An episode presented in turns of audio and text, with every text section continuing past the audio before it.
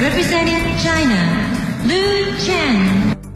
曾经独闯世界的花样滑冰选手，对你的代价是会在冰上蹦，蹦的豆子，不会在冰上移。是是。一度惊艳世界的冰上蝴蝶。国外的媒体问中国人怎么还有个会花滑的，就是让他们觉得不可思议。告别赛场后的转型蜕变，我就是要回来教中国的孩子。陈露的花样年华，铁坤马上讲述。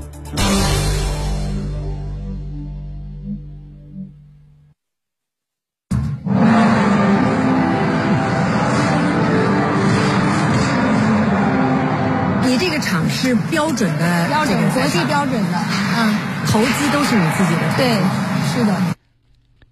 陈露，中国第一位花样滑冰世界冠军。作为北京冬奥组委运动委员会的委员，他所经营的国际滑冰俱乐部成为了一个人才训练基地。建这个冰场，嗯，那因为你是专业运动员，对各方面的标准一定是很严格。对，冰有多厚？要省电费嘛，还要，所以就是它不能太厚，太厚了你就增加能耗。四厘米，呃，再再多一点吧，五厘米差不多啊，五厘米。那要维持这个得花多少钱呢？每年就什么都不干，电费得一百多万。如果从生意的角度来讲，呃，不是一个什么特别能赚钱的，但是我觉得我们这其实就是热爱事业，就是使命感吧，就一腔热血，我就是要干这个事儿。没蹬起来，佳怡，笑一笑，笑一笑。如今，中国孩子所享有的训练条件和陈露当年相比，这是跨时代的变化。陈露四岁半开始滑冰，在很多年里都只有露天的室外冰场可以使用。我们每年一入秋啊，您知道第一件事我们干嘛吗？嗯，就是要组织去拔草，因为草一一个夏天已经长很高了，大的草先拔掉，到半夜晚上叫冰师傅啊，然后就开始洒水。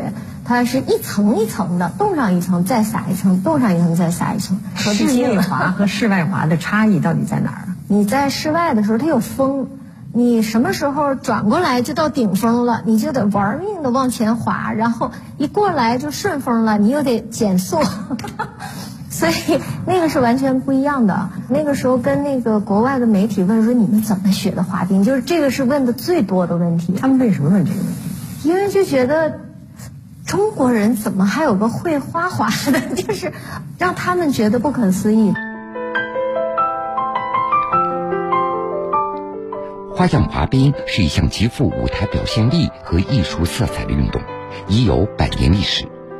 但是，国际赛场长期都由欧美占据统治地位，直到陈露的出现。一九七六年，陈露出生在吉林长春一个体育世家。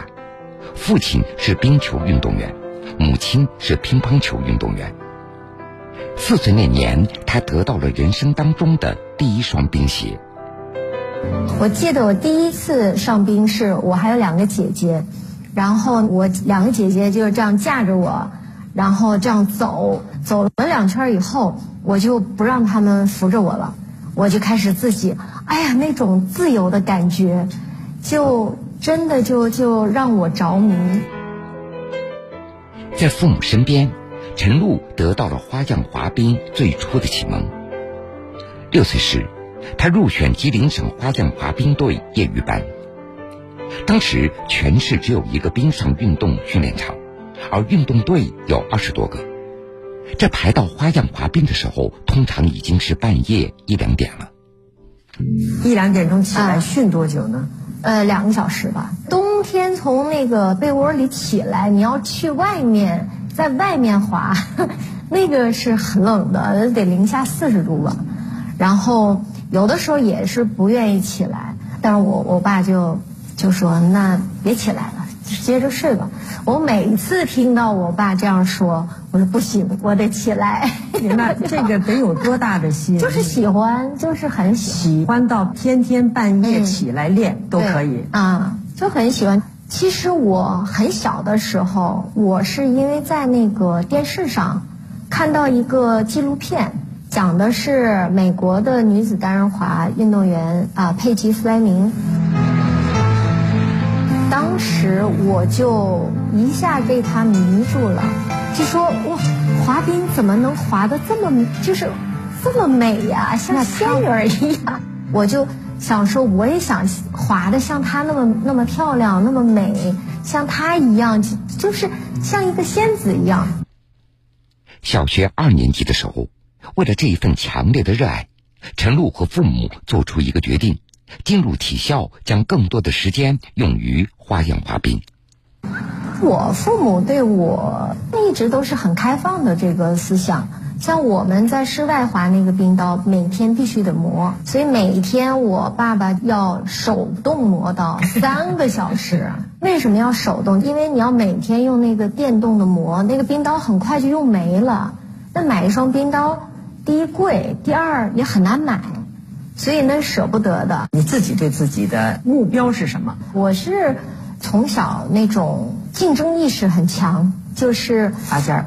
就是我如果比赛，我我想要最好，或者是训练，我我那个时候问我爸爸，我说，是不是他们滑一圈，我滑两圈，我就会比他们滑的好？我爸说对，所以那个时候我就大家在一个方向跳的时候，我就两个方向跳，就是每次做动作，我一定要比别人多做一个或者多做两个，啊，我觉得我这样我就会超过你。我超过的目标是什么？你想，我想拿第一名，我想拿金牌。一九八九年，十三岁的陈露参加全国花样滑冰冠军赛，在比赛中，她完成了五种三周跳，震惊了国内冰坛，第一次获得全国花样滑冰冠军。这也为她赢得了代表中国去世界舞台参加比赛的机会。一九九零年，世界青少年花样滑冰锦标赛在匈牙利首都布达佩斯举行。陈露第一次参加世青赛就摘得女子单人滑铜牌，但是国际裁判在肯定她高难度三周跳的同时，也毫不客气地指出，她的节目是一流的跳跃、二流的编排、三流的表演。其他国家的选手甚至给陈露起了一个绰号，叫做。跳跃的豆子，对你的评价是会在冰上蹦蹦的豆子，不会在冰上舞。是是，对你看了以后什么滋味？我觉得这个是事实，确实是这样的。因为你完全没有接触过，然后你只是模仿，就是人家到底是怎么样做的，这个你也不知道，你只是在。说哦，模仿一个动作，它不仅仅是竞技，它是艺术，而且呢，关键是你看看这个运动是从西方兴起，所以就是你要得到裁判对你的认同，这个是很难的，因为你是一个外来者，所以对于我来讲，就是一直呃这个要求自己，就是说你必须要比别人好到就是。任何人说不出来，挑不出你毛病。经典的潜力又被陈露赢得了关注。这次比赛以后，世界著名的花滑教练意大利人卡罗法西找到了中国队。他说：“我想资助这个小孩儿，我觉得他是可塑之才。”那他是谁的教练呢？他就是我儿时的偶像佩吉弗莱明的教练。然后他就看中了我，他就要帮我找赞助，然后来来教我，来来培养我，来资助我。在卡罗法西的帮助下，陈露得以去意大利和美国等地进行短期的训练，接受世界一流教练的指导。一九九二年，第十六届阿尔贝维尔冬奥会上，陈露取得了女单第六名的成绩。这是当时中国花样滑冰在冬奥会上的最好成绩。一九九二年和一九九三年，两届世界滑冰锦标赛上，陈露都获得了铜牌。在征战国际赛场的过程中，十几岁的陈露，她体会到了孤独的滋味。因为很长一段时间里，她是花滑国家队女单项目的唯一的运动员。一根独苗，对，因为我一直说我的这个职业生涯是很孤独的，因为没有队友。然后我当时在那个洛杉矶那个。呃，我们在山上训练，夏天还好，很有意思。就全世界的小孩儿，然后都去那儿训练，有很多呃著名的教练在那儿执教。可是，一到冬天，妈呀，就没有人了，你可能只能跟鸟作伴了。我就觉得我的语言功能都退化了，都没有人跟你说话。嗯，除了训练就是训练，然后就真的就是就是山 就是树。你希望有队友吧？当然，当然。但是当时，你想，其实十几岁的小孩儿是需要伙伴的。那是比赛场上能够感受到孤独吗？呃，而且对比是别人的运动员出来山呼海啸的支持，就是你觉得哎呀好可怜呐，怎么都没有没有人在这儿？所以为什么每次到一个场馆，第一件事先找是国旗在哪儿？哦，国旗在那儿。现心理上会有一种什么感觉？就是有个安慰嘛，就是说，哎，这个是我的国旗在那儿，就是好像，呃，你你背后有个依靠。Representing the People's Republic of China, Lu Chen。一九九四年，第十七届利勒哈默尔冬奥会在《风之谷》的配乐伴奏下，陈露完成了六个三周跳，摘得铜牌。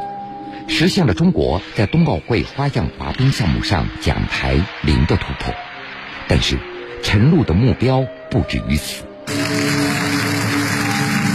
其实我觉得你不仅仅是一个运动员，这个项目对咱们国家来说，你就是在开拓，就跟探险一样。对，要体会啊，要体会，要摸索。我是一直在寻求突破。九四年奥运会之后，其实我放了一个长假，是因为养伤，也歇了一个月。当时其实也给了我一个很好的一个这样的机会，去好好思考一下。而且那个时候也十八岁了，这个思想也更成熟了。首先，我觉得我一定要用我想用的音乐，我喜欢的，我有感觉的。因为以前我觉得咱们是严师出高徒啊，这个是对的。但是，对于这个艺术来讲，不像说做数学题，因为人体它是都是不一样的，它有的时候是一种状态，可能别人这个九手抬到九十度是美的，你可能得抬到一百八是最美的。所以这个东西就是你要。找到你自己最舒服的状态，你自己最想表达的东西。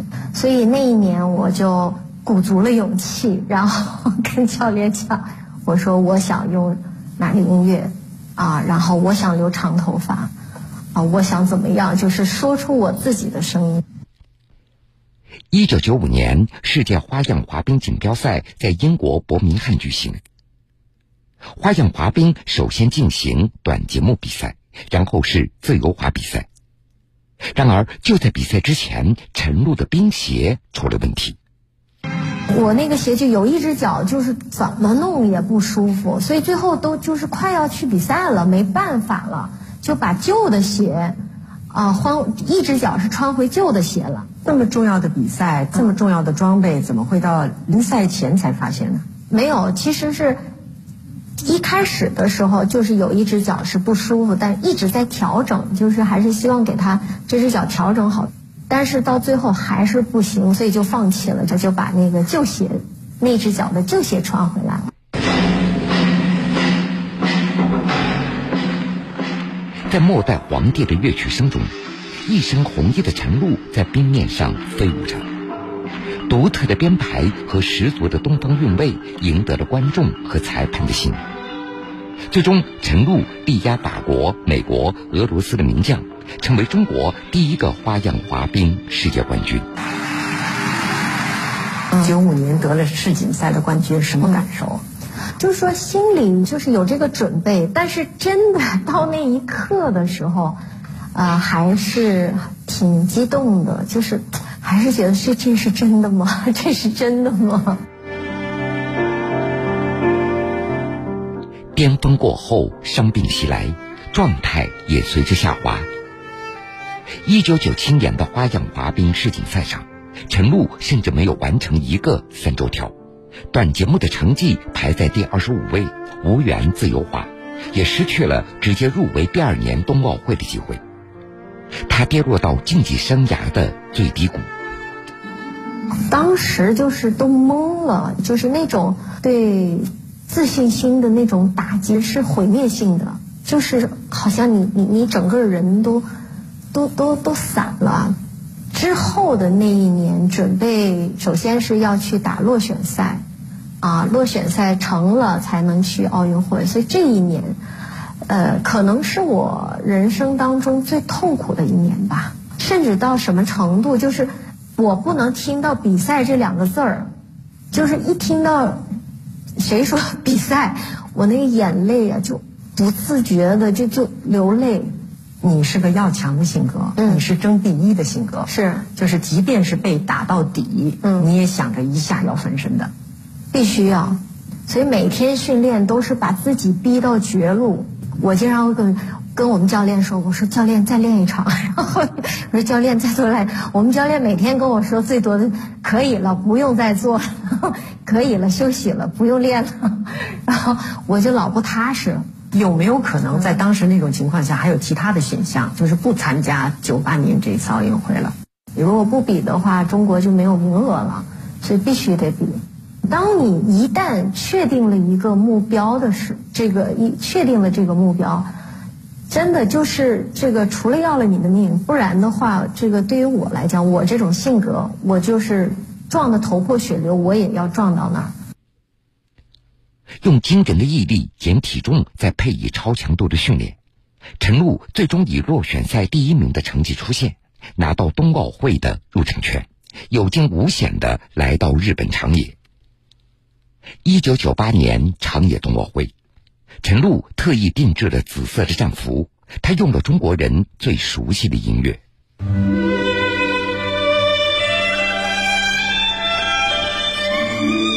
在《梁祝》的伴奏声中，陈露在冰场上宛如一只飘逸的蝴蝶，翩翩起舞，演绎流传百年的爱情传奇。其实我去奥运会，这个所有人都不看好我，但是呃，只有两个人对我特别有信心，一个是我教练，一个是我爸，就他们俩老头儿，一直都信心满满，说你就。正常滑，你你就放松滑，没问题。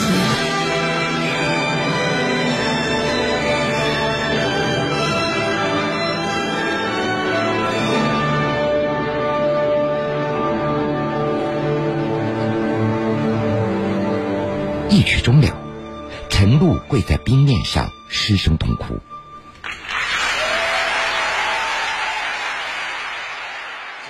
凭着《梁祝》这段动人的表演。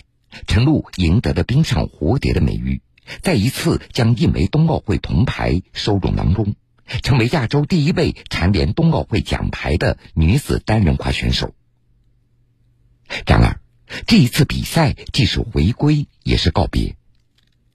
长野冬奥会之后，二十二岁的陈露选择了退役。按照你的性格，不得第一是不会罢休的呀。对，那为什么止步第三就不再往前走了？因为你的，你当时你你给你自己的这个时间节点就是到这届奥运会，所以到了那儿以后，尽管说没有拿到冠军，我觉得其实对我自己来讲，我尽全力了，我我给我自己一个交代了，我觉得可以了。Representing China, Lu Chen. 曾经独闯世界的花样滑冰选手，对你的评价是会在冰上蹦蹦的豆子，不会在冰上 是是。一度惊艳世界的冰上蝴蝶。国外的媒体问中国人怎么还有个会花滑的，就是让他们觉得不可思议。告别赛场后的转型蜕变，我就是要回来教中国的孩子。陈露的花样年华，铁坤继续讲述。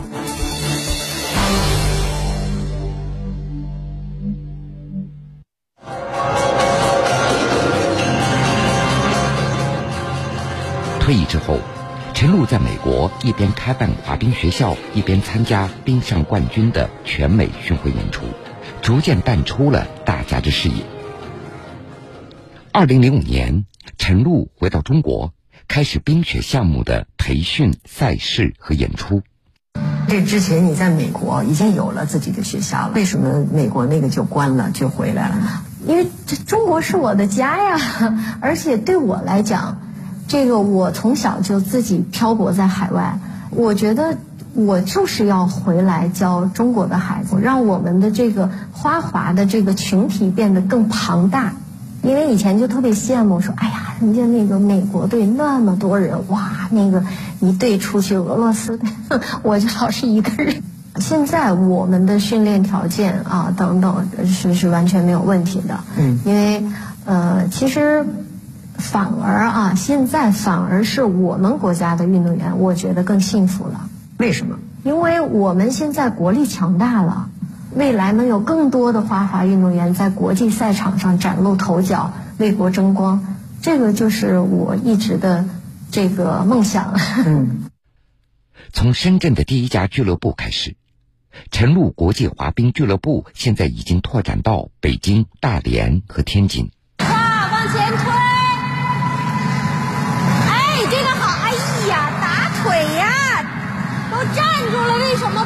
冰啊？担任北京冬奥组委运动委员会委员的同时，陈露还是陈露计划花样滑冰国家集训队主教练，主要任务是为2022北京冬奥会培养中国女单和冰舞选手。曾经的赛场变成教室，陈露的花滑梦仍在延续。